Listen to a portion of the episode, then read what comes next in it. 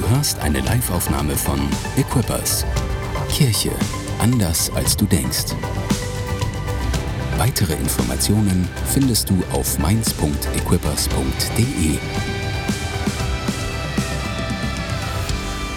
Was ist dir dein Glaube eigentlich wert? Was ist mir, was ist dir Jesus wert? Um es mal ganz persönlich zu machen. Jesus jetzt als Person. Und ich hab, bin inspiriert, diese Frage ist mir so durch den Kopf gekommen, als ich ähm, folgenden Vers gelesen habe, Matthäus 26, Vers 15, und fragte sie, wie viel, wie viel bezahlt ihr mir, wenn ich Jesus an euch verrate? Und sie gaben ihm 30 Silberstücke.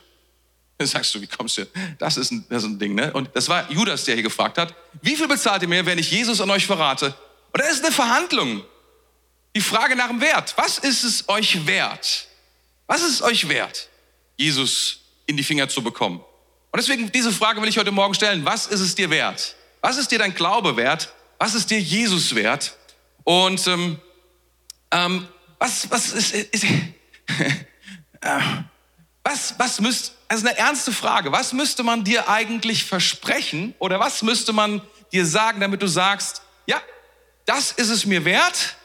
Ähm, wenn ich das hab, dann bin ich kein Christ mehr.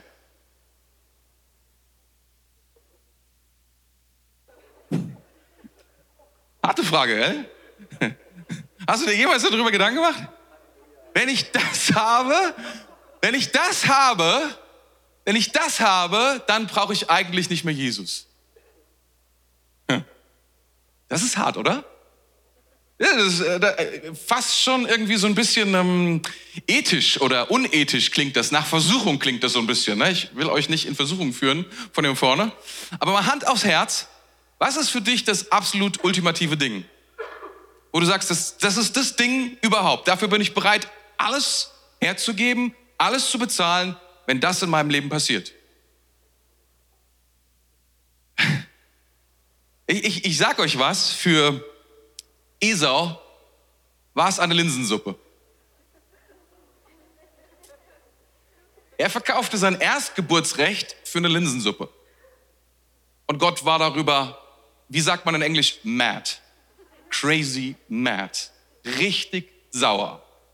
Er hat, er hat, er hat gesagt, mit Esau will ich nichts. Das, das, mit ihm kann ich nicht arbeiten. Mit ihm kann ich nicht was tun. Er hat, er hat sein er hat, er hat sein Erstgeburtsrecht verschleudert für eine Linsensuppe. Du wirst wahrscheinlich sagen, ja gut, aber das ist schon ein bisschen Mehrwert. Da hat er schlecht irgendwie schlecht verhandelt.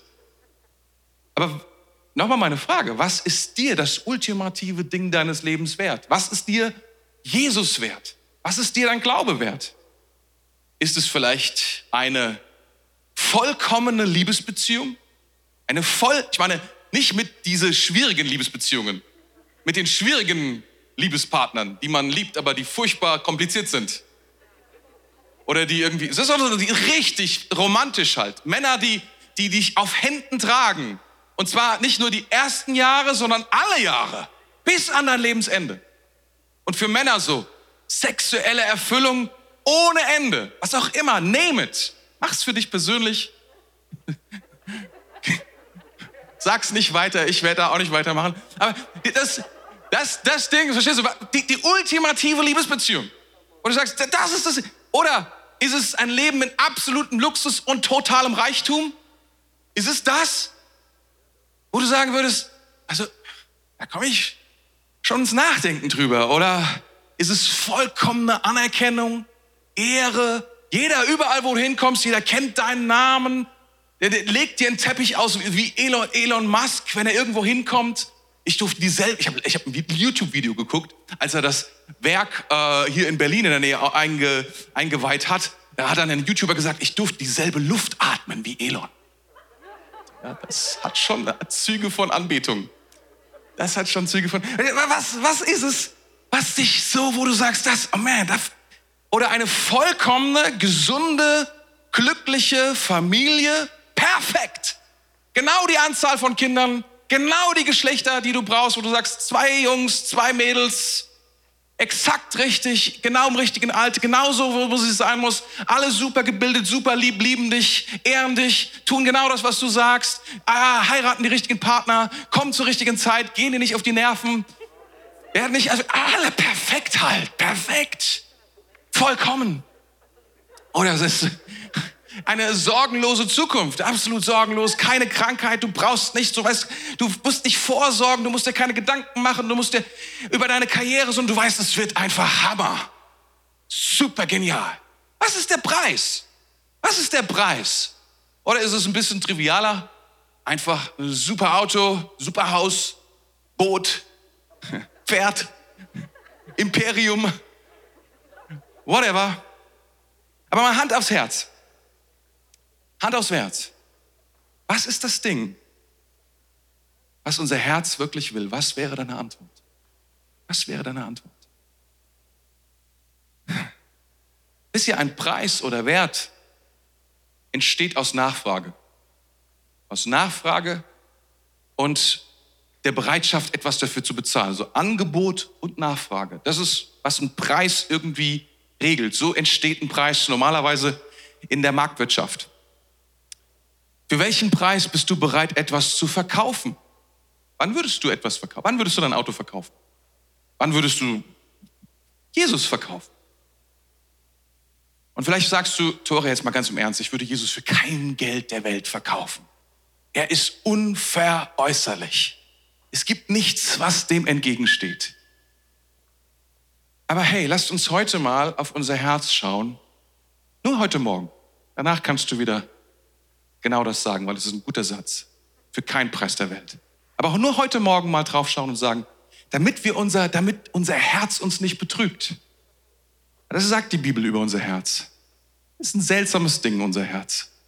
Und es versucht uns so in Sicherheit zu wiegen. Wir, das Herz sagt uns, ach Tore, ach mach dir keine Sorgen, du würdest es nie tun, nie, nie, nie, nee. Keine, brauchst gar nicht drüber nachzudenken. Aber heute Morgen lass uns mal darüber nachdenken und unser Herz anschauen und Gott erlauben, auf unser Herz zu gucken, damit wir diesem Betrug nicht hinterherlaufen. Vielleicht hast du schon an der einen oder anderen Stelle gezuckt so ein bisschen, wo ich gesagt habe, oh, wo du gedacht hast, also wenn ich das hätte, das wäre so ultimativ, dafür würde ich, ich würde nicht Jesus aufgeben, aber ich würde nicht mehr in die Kirche gehen. Ich würde nicht Jesus aufgeben und vielleicht nur noch alle vier Wochen in die Kirche gehen und die Bibel ein bisschen lesen, wenn mein Partner das nicht so super findet. Aber dafür habe ich den ultimativen Partner und steht ihr, das ist ja meistens nicht so, dass das dass der Deal so ist, dass es sozusagen komplette Bezahlung, komplett geliefert, sondern es ist so ein Anzahlen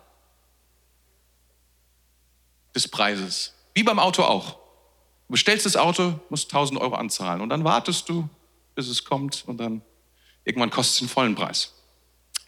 Ich würde ganz gerne über euch, mit euch sprechen, eigentlich über die Frage, um diese Frage zu beantworten, würde ich ganz gerne eine Person angucken, die eine extrem ähm, prominente Rolle spielt in der Karwoche oder in der Heiligen Woche oder wie sie es auch immer nennt, Passionswoche. Und das ist Judas. Warum hat Judas Jesus verraten? Warum hat Judas Jesus verraten? Weil der hat ja einen Preis bekommen. Der Name Judas ähm, ist unmittelbar mit Verrat verknüpft. Sein Name, wenn du das hörst, das ist der Name für Verrat. Ne? Ja, ich habe gerade mit Dan drüber gesprochen, da war es auch so, und er ist zehn Jahre jünger als ich. Bei mir war es auch schon so, wenn man irgendjemanden richtig dissen wollte, sagst du gesagt, du Judas. Ja? Und hast damit gemeint, du bist ein Verräter. Du bist, du bist jemand, auf den man sich nicht verlassen kann. Du bist hinterlistig. Du bist jemand, das ist ein, das ist einfach etwas, womit man jemanden unmöglich macht. Das ist so ähnlich, wie wenn man sagt, du bist ein Nazi. Das ist so ähnlich. Man meint ein bisschen was anderes, aber man versucht eine Person so zu einer Unmö eine Gleichsetzung, die da geschieht, um jemanden zu unmöglich zu machen. Zum Beispiel noch, was auch schlimme Namen sind, sind zum Beispiel zu sagen, du bist irgendwie wie Hitler oder Napoleon oder du bist wie Stalin oder so etwas. Warum macht man das? Weil es dafür praktisch heute kein Gegenüber gibt, sagt man. Es ist eine Un, es ist eigentlich keine Person. Es ist die Bosheit in sich selbst.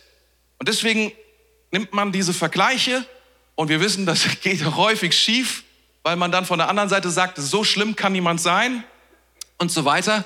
Ähm, aber bei, bei Judas, glaube ich, sollten wir ein bisschen hinschauen, weil er eben nicht ein entmenschlichter, unmöglicher Dämon war, sondern ein Mensch, ein Jünger von Jesus, der Jesus nachgefolgt ist, drei Jahre lang, so wie wir auch. Und deswegen glaube ich, wir können lernen von Judas, wenn auch aus dem Negativen heraus. Aber es ist gut, das mal zu tun, weil es gibt ziemlich viel über Judas zu sagen. Und da gibt es eine recht schreckliche Szene und die würde ich euch gerne vorlesen. Und ich hoffe, sie hilft uns. Sie hilft uns etwas zu lernen über unser eigenes Herz. Seid ihr dafür bereit? Ich sehe schon, die meisten sind bereit, die gucken zwar ein bisschen schockiert, aber das wird schon. In Matthäus 27, 3 bis 10, da finden wir Folgendes. Als seinem Verräter Judas klar wurde, dass Jesus zum Tode verurteilt war, überfiel ihn tiefe Reue. Er wollte den obersten Priestern und Ältesten die 30 Silberstücke zurückgeben. Ich habe gesündigt, gestand er. Ich habe einen Unschuldigen verraten. Sie fuhren ihn an. Was geht uns das an? Das ist deine Sache. Da warf Judas das Geld auf den Boden des Tempels, ging hinaus und erhängte sich. Die obersten Priester hoben das Geld auf. Wir können es nicht zum Tempelschatz legen, sagten sie, denn es ist todbringendes Geld. Da steht Blutgeld. Und nachdem sie eine Weile beraten hatten, beschlossen sie, den Acker des Töpfers davon zu kaufen und daraus einen Friedhof für Fremde zu machen. Deshalb heißt dieses Stück Land heute noch Blutacker. So erfüllte sich die Prophezeiung Jeremias. Sie nahmen die 30 Silberstücke, die Summe, die er dem Volk Israel wert war, und kauften damit den Acker des Töpfers, so wie es der Herr befahl. Kurz über den Kontext. Ähm, Judas hat Jesus für 30 Silberstücke verraten. Was hat er verraten? Er hat verraten, wo die obersten Priester oder wo die Tempelwache der obersten Priester Jesus finden konnten zu einem bestimmten Zeitpunkt, zwar und zwar bei Nacht. Und zwar bei Nacht, weil sie wollten ihn ungestört verhaften.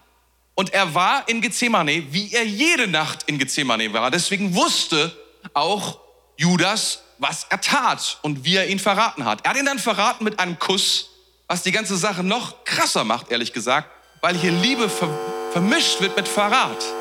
Es ist richtig, richtig krass, was hier passiert. Und dann ist es so, dass Jesus wurde dann abgeführt, er wurde, er wurde verurteilt, er wurde ausgepeitscht, er wurde zum Tode am Kreuz verurteilt. Und Judas, auf einmal kam ihm, oh, ihm wurde das ganze Ausmaß seines Verrats klar und er wurde von einem furchtbaren Schmerz der Reue überfallen. Und dann lesen wir diesen Text. Wir wissen nicht ganz genau, das will ich gleich sagen, wir wissen nicht ganz genau die hundertprozentigen Hintergründe, warum, was ging genau in ihm vor, das sagt uns die Schrift nicht. Aber wir haben die Möglichkeit, verschiedene Optionen anzuschauen. Und ich glaube, dass die eine oder andere Option stimmt zu einem gewissen Teil, mehr oder weniger. Und ich glaube, dass wenn wir das anschauen, dass uns etwas klar wird über unser Herz. Aber preis dem Herrn, ihr werdet sehen, es wird uns helfen. Es wird uns zur Gesundheit helfen. Amen. Es wird uns zur Gesundheit helfen. Eine bekannte These lautet, Judas war dafür auserwählt und er folgte eigentlich nur seinem un, äh, unumkehrbaren Schicksal. Das heißt, Judas musste Jesus verraten. Er war dazu quasi berufen, es zu tun. Er, er war dafür geboren, es zu tun. Er, er hatte gar keine Wahl, es zu tun. Und wenn das so wäre, dann ist es ja eigentlich so, dass er gar nicht verantwortlich gemacht werden kann für das, was er getan hat. Das ist irgendwie so eine These, die es immer wieder mal gibt. Und es gibt so verschiedene Bibelstellen, die so, sagen wir mal, die so, die man auflistet und sagt, okay, die die könnten irgendwie damit zusammenhängen. Zum Beispiel in Johannes 6, 64, da heißt es, Jesus wusste bereits ganz am Anfang, wer ihn verraten würde. Stell dir das mal vor, Jesus wusste, wer ihn verraten würde. Er wusste, Judas wird ihn verraten eines Tages. Das ist eine krasse Sache. Oder in Markus 14, Vers 21, da heißt es, denn der Menschensohn muss sterben, wie es in der Schrift schon seit langer Zeit vorausgesagt ist. Für seinen Verräter aber wird es furchtbar sein für ihn wäre es besser, wenn er nie geboren worden wäre. Steht also vollkommen unverrückbar fest. Er wird verraten werden. Was da nicht steht, ist, dass es Judas sein muss. Es heißt hier nur, dass es jemand tun würde und dass diese Person aufgrund ihrer Handlungen, dass sie sich wünschen wird, niemals geboren zu sein. Was ja auch stimmt, weil er sich das Leben nimmt. Wir finden eine andere sehr, sehr krasse Szene in Johannes 13. Und da sagt Jesus, dass ihn jemand verraten würde, und zwar die Person, der er das Stück Brot geben würde, die er vorher in Wein taucht. Und da gibt es Judas. Und dann heißt es dort, und Satan ergriff Besitz von ihm. Und viele denken, okay, er hatte keine Wahl, er war quasi fremdgesteuert. Der Teufel war in ihm.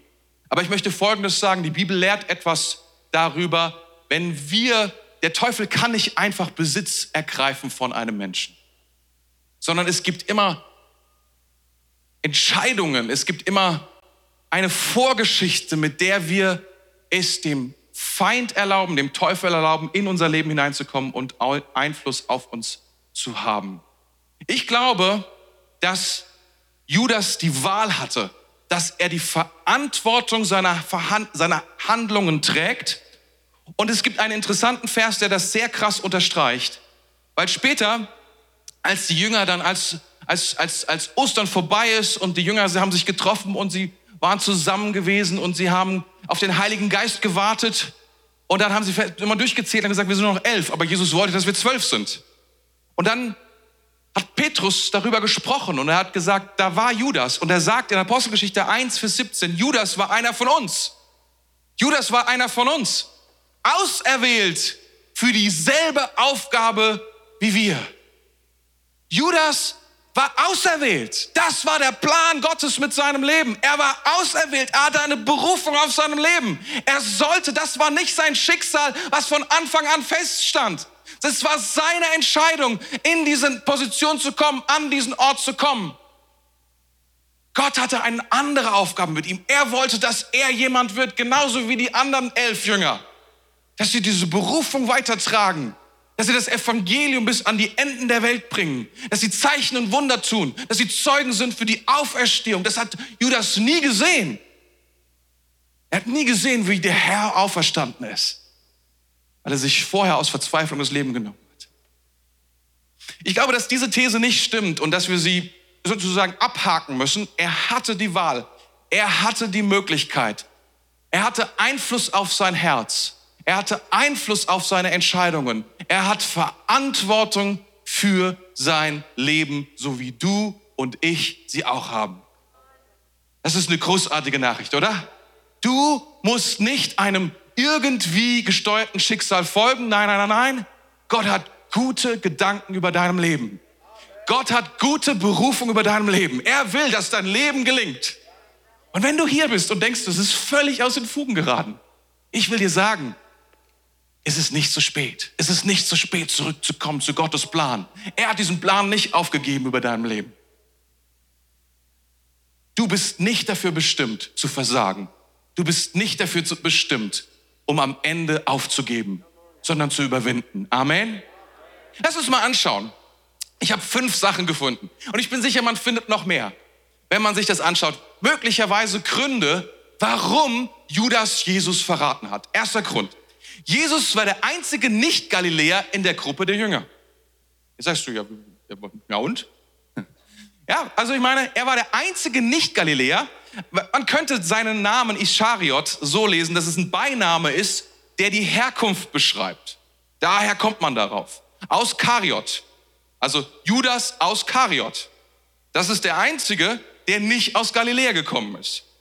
Und ich weiß nicht, wie es dir geht, aber hin und wieder ist es so, eigentlich ist es ja so, wenn man unter, wenn man unter Menschen ist, die, sagen wir mal, alle gleich sind und man ist was Besonderes, dass man sich denken sollte, oh, ich bin einzigartig, ich bin besonders, sehr großartig. Aber häufig ist genau das Gegenteil der Fall. Man sagt sich, warum bin ich nicht so wie die anderen?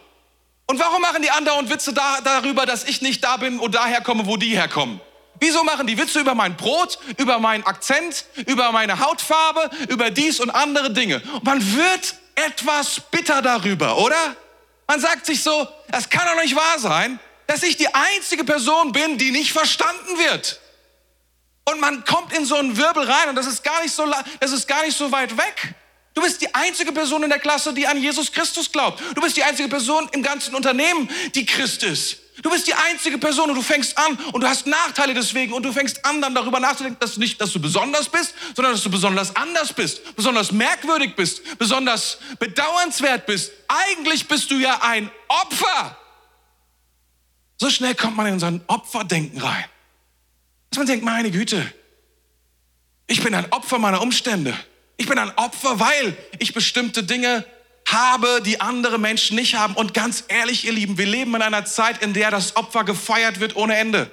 In der man sagt, wenn du anders bist, dann ist es nicht deine Schuld, sondern, sondern alle anderen sind schuld. Und du kannst dich zurücklehnen. Weißt du was? Es gibt Dinge in unserem Leben, für die können wir manchmal nichts.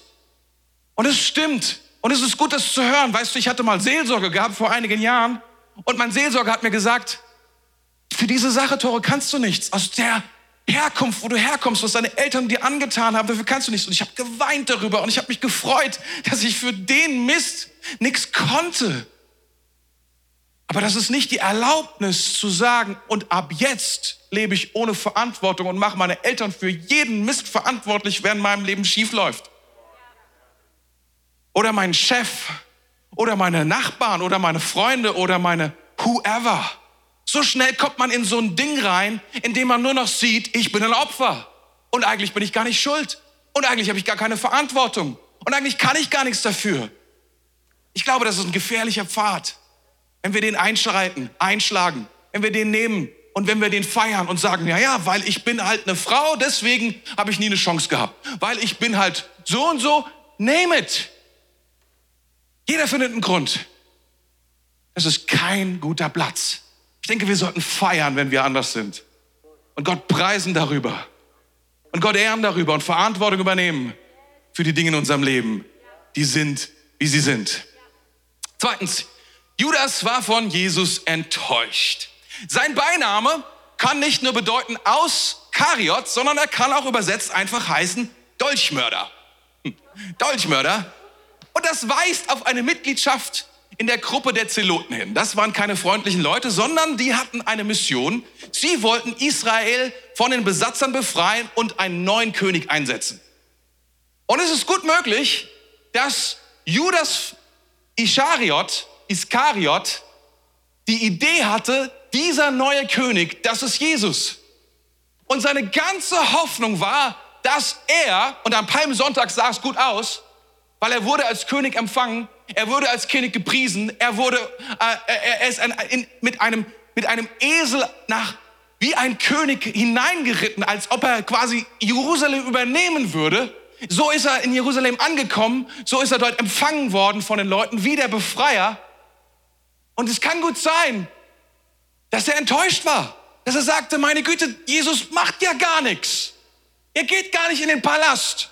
Er geht gar nicht in den Palast und nimmt den Thron ein. Er, geht, er zettelt keine Revolte an. Er macht keine politischen Umsturzversuche, wie ich mir das gedacht habe. Was passiert, wenn wir enttäuscht sind von dem, was Jesus in unserem Leben tut und was wir uns eigentlich gewünscht hätten, von dem wir ausgegangen sind, was wir geglaubt haben, was er tut, es aber nicht tut? Enttäuschung ist so eine powervolle Kraft und kann uns zu so viel wahnsinnigen Dingen führen, dass wir aufgeben, dass wir ihn eintauschen, weil wir das, was wir eigentlich wollten, nicht bekommen haben und sagen, deswegen gebe ich auf. Könnte sein, dass Judas Ischariot enttäuscht war. Was passiert, wenn Jesus nicht unsere Erwartungen erfüllt? Geben wir dann auf? In aller, aller Regel, die wenigsten Christen machen so ein Full Trade an einem Tag. Ab heute bin ich kein Christ mehr. Sondern was sie machen, sie machen Anzahlungen in Raten. Sie übergeben ihr Leben in Raten.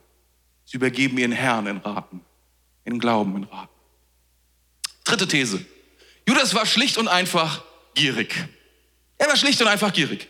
30 Silberlinge, das sind keine 30 Euro, das sind auch keine 300 Euro, sondern das sind ungefähr 10.000 Euro. Gut, bei der Inflation gerade vielleicht sogar schon 12, who knows? Das ist ein paar Jahre alt, diese Daten, deswegen weiß ich nicht genau, aber du kennst ungefähr die Höhe. 10.000 Euro ist nicht wenig Geld. Es ist jetzt auch nicht, wie soll ich sagen, es ist auch nicht eine Million, es ist auch nicht eine Milliarde, aber 10.000 ist eine gute Stange Geld. Das muss man schon sagen. Und wir lesen Folgendes. Jesus oder Judas war der CFO von Jesus. Der Chief Financial Officer. In Johannes 12, Vers 4 heißt es dann, da sagte Judas Iskariot, einer seiner Jünger, der, der ihn später verriet, dieses Parfüm war ein kleines Vermögen wert, man hätte es verkaufen und das Geld den Armen geben sollen. Doch es ging ihm gar nicht um die Armen. Er war ein Dieb und führte die Kasse der Jünger und entwendete ihn hin und wieder etwas Geld für seinen eigenen Bedarf. Das ist eine krasse Stelle, oder? Das ist ein krasser Hinweis auf den Charakter, wer er war. Er war ein Dieb. Er war jemand, der seine Position ausgenutzt hat. Er war jemand, der seine Stellung bei Jesus ausgenutzt hat. Und er durfte trotzdem bleiben, by the way. Jesus hat ihn nicht weggeschickt. Jesus hat ihn nicht konfrontiert, hat gesagt, ey, hast du wieder was weggenommen, was ist los? Und ich bin sicher, Jesus wusste jeden einzelnen Cent, der gefehlt hat. Aber er war da.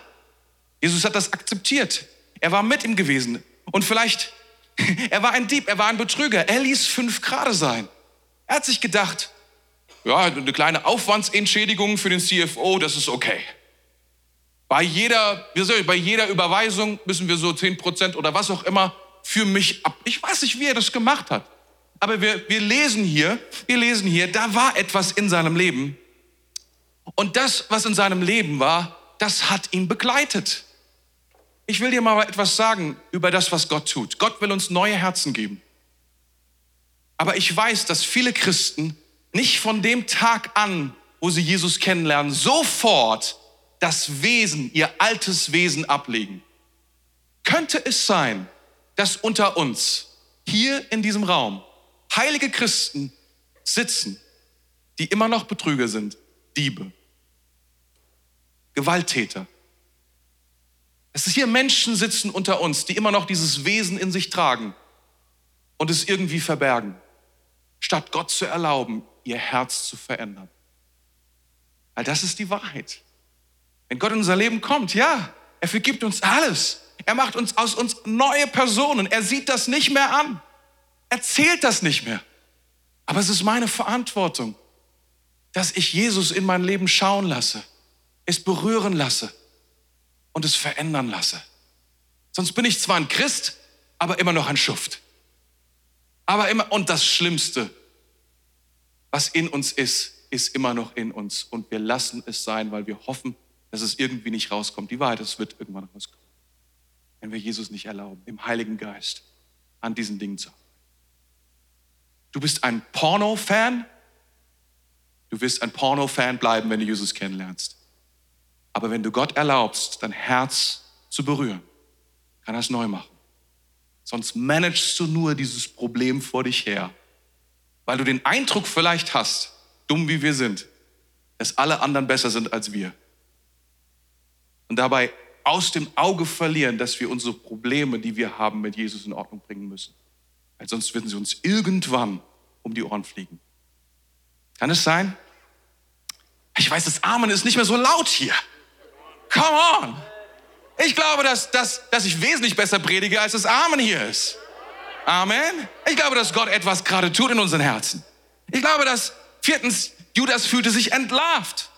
Wisst ihr, die Jünger, Jünger von Jesus zu sein, das war eines der populärsten Dinge, die man sein konnte damals. Er war akzeptiert. Früher war er nur ein Dieb. Jetzt war er ein Jünger von Jesus und nicht nur das, er hatte eine Stellung, er war CFO, Kassenwart von Jesus. Das war ein Ding. Und er hatte ein Vermögen hin und wieder eingenommen. Da sind Dinge passiert. Er hat nicht gewusst, was am nächsten Tag zu kaufen war. Und plötzlich war ein Vermögen da. Es war unfassbar, diesem Jesus zu folgen. Er hat es einfach drauf gehabt. Am einen Tag waren wir halb pleite, am nächsten Tag Überfluss ohne Ende. Es war fantastisch, das zu sein. Aber er wusste auch, Jesus kannte sein Herz. Jesus kannte sein Herz. Im Gegensatz zu allen anderen, allen anderen Jüngern, denen er was vormachen konnte, ist Jesus die Person, ist Gott die Person, die durch uns hindurchschaut, durch unser Lächeln, durch unser Nettsein, durch unsere Demut und ganz genau sieht, wie wir es wirklich meinen. Und vielleicht fühlt er sich entlarvt und bedroht. Er hat gesagt, meine Güte, mein guter Ruf, Wenn Jesus mal irgendwann irgendwas sagt, Jesus weiß es. Und ich will dir noch etwas sagen, etwas vielleicht noch vielleicht schwierigeres, aber wenn du in eine Kirche gehst und du bist eine Zeit lang da und Jesus ist auch da in dieser Kirche, das ist er, es ist ein Teil von ihm, seine Kirche ist ein Teil von ihm. Ich will dir etwas sagen, die Leute um dich herum bekommen langsam raus, wer du bist. Sie bekommen es langsam raus. Tut mir leid, Torben. Was will man machen? Verstehst du, das ist ganz klar, weil du fängst an, Leute in dein Herz hineinschauen zu lassen, ob du es willst oder nicht. Selbst wenn du es nicht willst, passiert es. Und wir werden unwillig. Und manche von uns ziehen sich zurück, weil wir das nicht wollen, weil wir wollen diesen Schmerz nicht aushalten, dass irgendjemand wirklich weiß, wer wir sind und dass es eben nicht so gut um uns bestellt ist, wie unser äußerer Schein es versucht, den anderen deutlich zu machen. Manchmal glauben wir, Probleme lösen zu können, indem wir, indem wir sie managen, indem wir sie verheimlichen. Managst du deine Probleme? Managst du deine Süchte? Managst du deine, deine Gier, deinen Stolz, deine, deine Flucherei, dein, deine Wut, deinen Hass? Managst du ihn oder konfrontierst du ihn? und fängst du an und erlaubst Gott daran zu arbeiten. Ich will dir etwas sagen. Wenn du managst, bist du guter Manager. Man kann noch 20, 30 Jahre managen. Aber der Tag wird kommen und er wird dein Herz zerreißen. Vielleicht wollte Judas genau das nicht. Und er dachte, ich laufe lieber davon und manage und verheimliche, weil er nicht wusste, wie er es anfangen sollte. Fünftens, Judas wollte Jesus dazu bringen, das Richtige zu tun.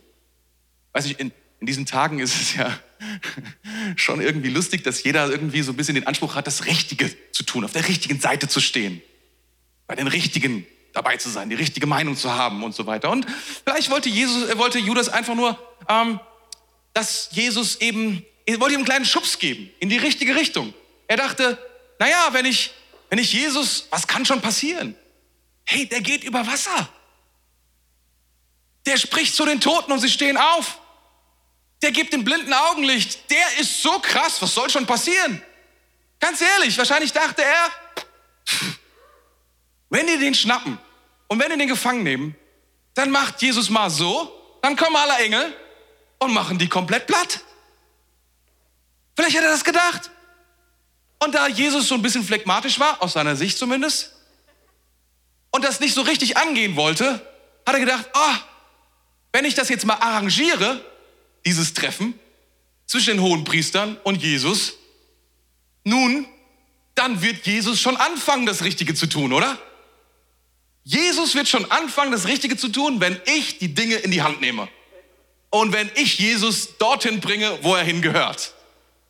Wie ist das eigentlich in unserem Leben mit uns? Was, was wir mit Jesus vor? Was ist eigentlich meine Agenda mit und für Jesus? Was hast du vor mit ihm? Folgst du ihm oder folgt er dir? Jesus, bist du noch da? Da geht's lang. Ja, das habe ich vor, ganz genau. Hey, gehst du falsch, Jesus, du falsche Richtung? Nein, nein. Guck mal hier, das ist das, was ich eigentlich. Oder? Kennst du das? Irgend, irgendwie die Rolle vertauscht? Ach, stimmt, ich muss dir nachfragen, Jesus, tut mir leid. Hier, da geht's lang. Okay. Du willst hier lang? Wirklich? Guck mal, da wollte ich. Okay. Don't get me wrong. Das kann passieren. Das kann passieren, aber es könnte ein Grund sein. Ihm hat nicht gefallen, er war selbst völlig überrascht. Und es wurde ihm plötzlich bewusst in diesem Augenblick, dass das, was er für Jesus hatte, nicht funktioniert hat. Und Jesus nicht die Engel geholt hat, die alle anderen platt gemacht hat. Was ist dir, was ist dir dein Glaube wert? Für welchen Preis würdest du Jesus verraten? Am Ende ist eine Sache ganz sicher, weil wir es hier lesen. Am Ende ist eine Sache ganz sicher, was auch immer die Keimzelle des Verrats war, Judas suchte Buße. Er kam, das lesen wir hier, er war verzweifelt. Es war ein schrecklicher Augenblick, der ihn überfiel, in dem ihm klar wurde, was er getan hatte. Ich sag dir, das ist der schrecklichste Moment. Vielleicht kennst du diesen Moment in deinem Leben. Ich hoffe, er ist so früh in deinem Leben, wie er nur sein kann. In dem dir klar wird, dass du ein Verbrecher bist. An dem dir klar wird, dass du schuldig bist. Und es wurde Judas klar, er suchte Buße, aber er fand keine Buße mehr. Er fand keine Buße mehr. Er fand Reue. Es reute ihm. Das ist, was wir hier lesen. Und er hat versucht, es sogar wieder gut zu machen. Das ist so ein bisschen, was bei uns hin und wieder mal zu, zu kurz kommt. Wiedergutmachen gehört dazu, wenn, wenn wir es etwas reuen. Aber er fand keine Buße. Er kannte seine Sünde, er bekannte seine Sünde, er bereute seine Sünde, aber er fand keine Buße mehr. Warum? Weil er den Preis für seine Schuld zu hoch einschätzte. Oder anders gesagt, es gab keinen Wert, den er kannte, dem er seinen eigenen Verrat entgegenstellen konnte. Es gab nichts. Es war unvergebbar für ihn. Er schätzte die Gnade und das Blut Jesu Christi zu gering. Er schätzte es zu gering. Er verkannte seinen Wert. Er verkannte seine Macht. In Hebräer 12, Vers 15 heißt es, achtet aufeinander, damit niemand die Gnade Gottes versäumt. Seht zu, dass keine bittere Wurzel unter euch Fuß fassen kann. Judas schätzte die Gnade Gottes für zu schwach ein. Nicht stark genug, um ihm helfen zu können. Ich sage euch, die Gnade Gottes, sie wäre auch wirksam gewesen in seinem Leben. Sie hätte ihn, auch selbst ihn, den Verräter aller Verräter, auch ihn befreit. Aber er kannte, er konnte es nicht tun, weil er hat den Preis falsch eingeschätzt. Deswegen hatte er keinen Ausweg, keinen Ausweg mehr. Er konnte es nicht mehr tun. Es gibt noch eine weitere Person, die in jener Nacht versagt hat. Ein weiterer Jünger, der glaubte, dass er Jesus mehr lieben würde als sein eigenes Leben, er verriet Jesus bereits dreimal, bevor der Hahn krähte. Sein Name ist Petrus. Aber er überlebte. Er brachte sich nicht um. Jesus sagte zu ihm, ich werde für deinen Glauben beten, dass er nicht aufhört. Glaube für was? Woran? Was sollte Petrus nicht aufhören zu glauben? Er sollte nicht aufhören zu glauben, dass die Gnade Gottes mehr tun kann für ihn als er selbst. Er sollte daran glauben, dass die Gnade die Kraft hat, jede Schuld zu vergeben, die existiert. Jede Schuld zu begleichen, die in der Zukunft noch kommen würde. Die Gnade Gottes, von der Jesus Christus, die dort ausgelöst würde in Golgatha, ist so powerful. Du denkst, das ist verrückt. Seine Gnade ist stärker. Judas konnte das nicht mehr glauben, denn er hatte sie falsch eingeschätzt. Petrus konnte. Warum auch immer. Er kommt zurück, weil er wusste, wo ich versage, wird er durchhalten. Wo ich in tiefster Dunkelheit bin, wird Jesus immer noch Hoffnung haben. Wo ich untreu bin, wird Gott immer noch treu sein. Er wird mich nicht verraten. Er wusste, diese Gnade ist so viel powervoller. Sie würde sein ganzes Leben ausreichen und ihn bis ans Ende tragen seiner Tage. Und er würde bei, Jesus sein, weil diese Gnade ist so kraftvoll. Ich will dir etwas sagen, ich weiß nicht genau, in jedem von uns steckt etwas. Eine Sünde, etwas Großes, von dem wir wissen, es ruht in uns. Und wir managen es nur. Ich will dir etwas sagen, der Tag, an dem du es getan hast, an dem du verzweifelt zu Gott kommst, ich hoffe, du hast genug, genug Glauben zu wissen, dass Gottes Gnade größer ist als das, was du getan hast. Aber ich möchte dir noch etwas sagen. Dieselbe Gnade, die dich aus der tiefsten Hölle herausholt, hat die Kraft, dich überwinden zu lassen, um es niemals zu tun, von dem du glaubst, dass es eines Tages geschehen würde. So powerful ist seine Gnade. Und das wusste, kannte Petrus. Er erkannte, da wo ich sündige, ist Gottes Vergebung stärker. Wenn ich wenn ich ihn nicht mehr liebe, Jesus liebt mich immer noch. Wenn alles dunkel um mich herum ist, Jesu hat ein Licht. Wenn ich Angst und Furcht in meinem Herzen habe und ihn verrate, er wird keine Angst haben, er wird keine Furcht haben, er wird meinen Namen immer noch kennen. Er wird mich immer noch anschauen mit der Hoffnung und der Treue am ersten Tag, weil er meinen Namen kennt. Wo keine Zukunft mehr ist in meinem Leben, da hat Gott immer noch einen Plan. Da hat er immer noch eine Berufung. Da hört er nicht auf, an deinen Namen zu glauben, weil Gottes Gnade stärker ist. Amen. Das ist der Unterschied. Wir denken ja, dass Petrus weniger gesündigt hat als Judas. Das, was für eine Fehleinschätzung. Es ist nicht die Sünde, es ist die Kraft der Gnade, die sie anders eingeschätzt haben. Es ist die Kraft des Blutes, die sie anders eingeschätzt haben. Es ist die Kraft von Jesus Christus und seiner Auferstehung, die sie anders eingeschätzt haben. Es ist, geht nicht um die Sünde, die wir tun. Es geht um die Kraft, die uns befreit und die uns Vergebung zuspricht. Petrus verlässt sich nicht mehr auf sich selbst, sondern erkennt, dass er sich nur noch auf Jesus verlassen kann. Das ist das Ding, was er in dieser Nacht gelernt hat. Das ist, was Judas nicht mehr in der Lage war, weil eine Bitterkeit in seinem Herzen hochkam und so stark wurde, dass er die Gnade versäumte. So sagt es Hebräerbrief. Mein Gebet heute Morgen ist, dass du, dass du erkennst, Judas war ein Mensch wie wir. Und er erlaubte, dass Bitterkeit in seinem Leben seinen Glauben zerstört hat, unterminiert hat. Wollen wir nicht alle Bitterkeit aus unserem Herzen herausreißen? Alle Bitterkeit,